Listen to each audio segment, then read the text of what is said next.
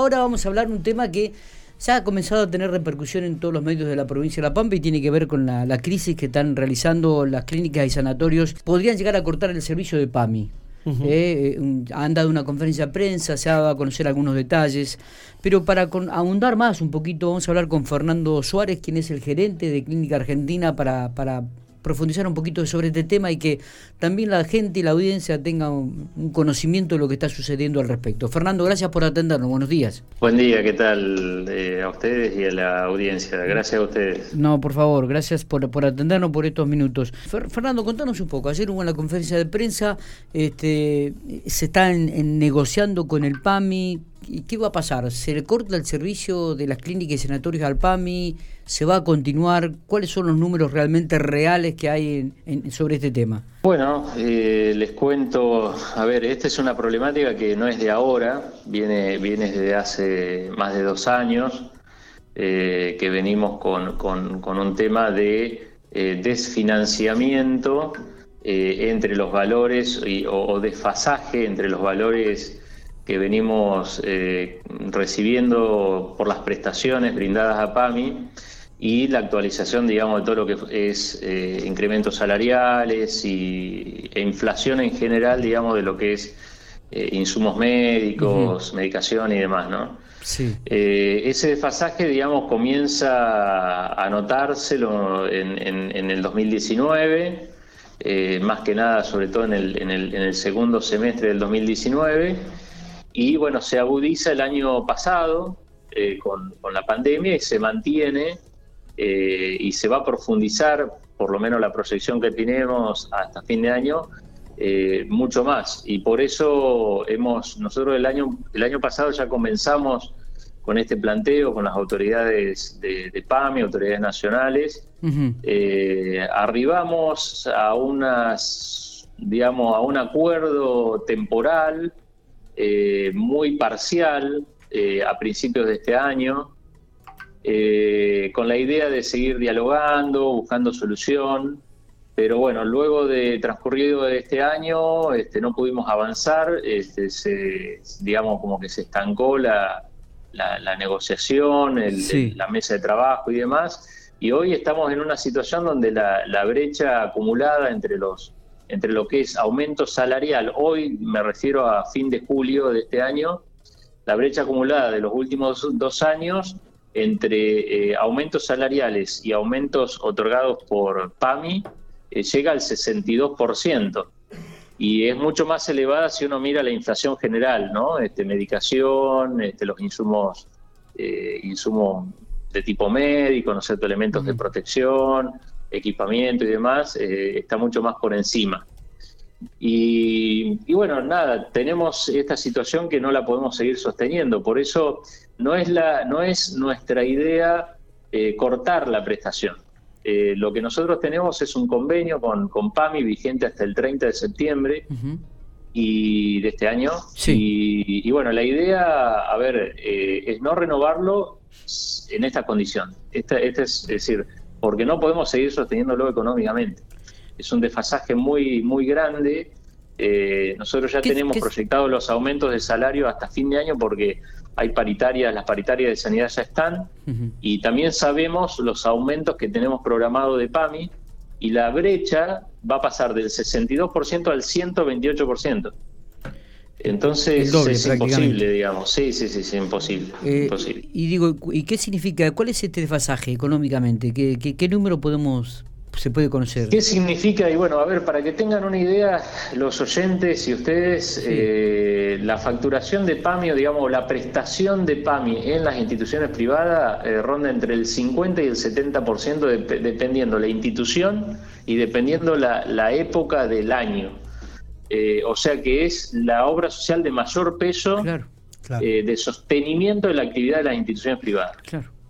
Eh, con lo cual, imagínate que este desfasaje nos pega de lleno y, nos impacta muchísimo en los números, en la economía de las instituciones, ¿no? Este, y esto cuando se prolonga en el tiempo, lo que produce es un desfinanciamiento. Claro. Este, porque, bueno, la, rueda sigue, ¿no es cierto? los salarios hay que seguir pagándolo, digamos, los insumos hay que seguir comprándolo, la medicación lo mismo, eh, y los honorarios también, eh, y, bueno, de algún lado tiene que salir el dinero, y, la verdad que no está saliendo de, la, de, lo que son los valores de las prestaciones. Está bien, digo, más allá de este desfasaje eh, en, todo lo que tiene que ver con las prestaciones, ¿PAMI está cumpliendo mensualmente con, lo que debe cumplir? Sí, PAMI está cumpliendo, PAMI está, está pagando regularmente, a veces tiene algún, algunos días de atraso, pero pero viene cumpliendo regularmente. También ha venido cumpliendo, esto es algo que, digamos, este, lo, quiero, eh, digamos, remarcar y, aclarar, porque por ahí en algunos,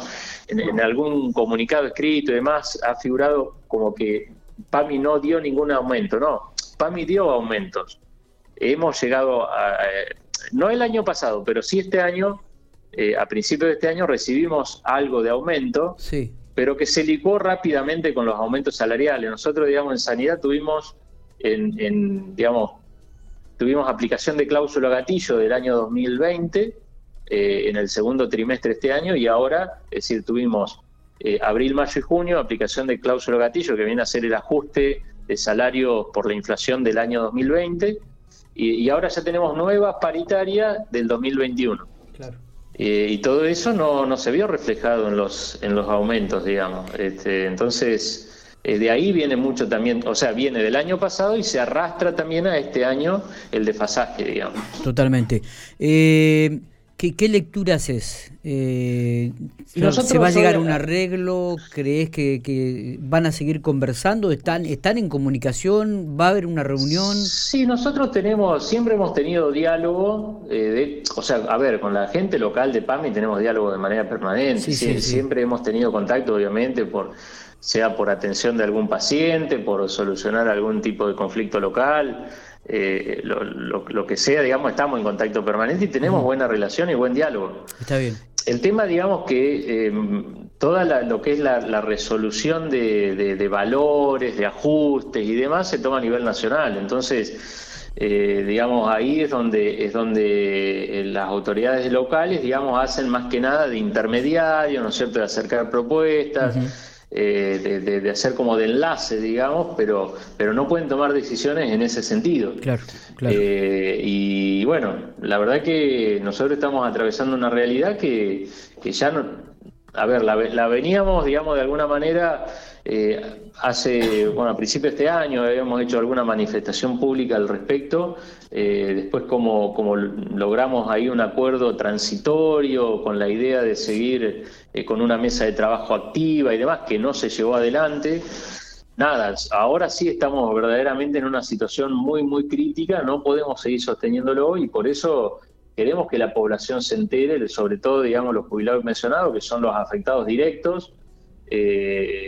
De, la atención médica y bueno, indirectamente obviamente también las instituciones eh, vamos a estar afectadas por esta situación. Sin, sin lugar estamos siendo afectadas y, imagínate que si, si se nos llega a presentar de que no de que no renovemos el convenio, vamos a estar afectadas también sin lugar a duda. Pero Porque lo que el, no el, ingreso entre el 50 y el 70% de las clínicas, ¿no? Y sanatorios. Sí, sin duda, sin duda. Es decir, a ver, eh, obviamente eh, algo de ingreso vamos a seguir teniendo porque, bueno, están las otras obras sociales, está siempre. Este, también hay afiliados que no, no, se atenderán por la obra social, vendrán de manera privada. Veremos qué solución le encontramos, pero, pero digamos, va a haber una parte de eh, la atención que se nos va a caer, seguramente eh, pero creo que la, digamos, lo nuestro es económico. Lo nuestro es económico. Creo que lo principal acá poner sobre la mesa es la continuidad de la atención de los afiliados de, PAMI. Fernando, ¿qué, cantidad de, empleados este, nuclea el sanatorio y clínica en la provincia o, si tiene los datos de General Pico? Eh, sí, no tengo el dato exacto, pero aproximadamente, mira, somos seis instituciones las que estamos bajo el convenio de PAMI. Sí. Eh, y, tenemos un promedio de entre 100, eh, yo, mira, debe andar alrededor de los 800 empleados, este, entre empleados, médicos este, y, contratados. Eh, entre todas las instituciones, me animo a decir esa cifra, pero sin lugar a dudas. Está bien. De, digamos, de personal directo, ¿no? Sí, sí, sí, este, se no, estamos hablando después de servicios complementarios, imágenes, centros médicos, bueno, es decir, que hay mucho, digamos, que gira en torno al- a las clínicas. Está perfecto. Eh, ¿Se van a juntar con PAMI esta semana? Sí, sí, por supuesto. Eh, hoy, hoy al mediodía tenemos prevista una, una reunión. Bien. que Esperemos que estén las autoridades. ¿En Pico o en. Santa Rosa? Eh, no, es todo vía Virtual. vía virtual. Ah, sí. bien, bien. Sí, sí, sí. Bueno, bueno. Eh, Eh, esperemos- Así que nada, ahí veremos qué, qué propuestas nos, nos acercan y bueno, mantendremos obviamente informada a la población y, y bueno, obviamente agradecidos con ustedes que nos dan esta posibilidad de comunicarlo. Esperemos que se llegue a un acuerdo por el bien de, de- de las clínicas y los sanatorios, pero también, sobre todo, por, por, por los pacientes, ¿no? Por, por aquella gente que pertenece al PAMI y que de repente necesita una atención médica. Eh, te agradecemos Esperemos- muchísimo. esperemos que sí. Ojalá, ojalá. Te agradecemos muchísimo, Fernando, estos minutos, ¿eh? Bárbaro, no, muchas gracias a ustedes, como, como les dije antes. ¿eh? Un abrazo. Abrazo grande.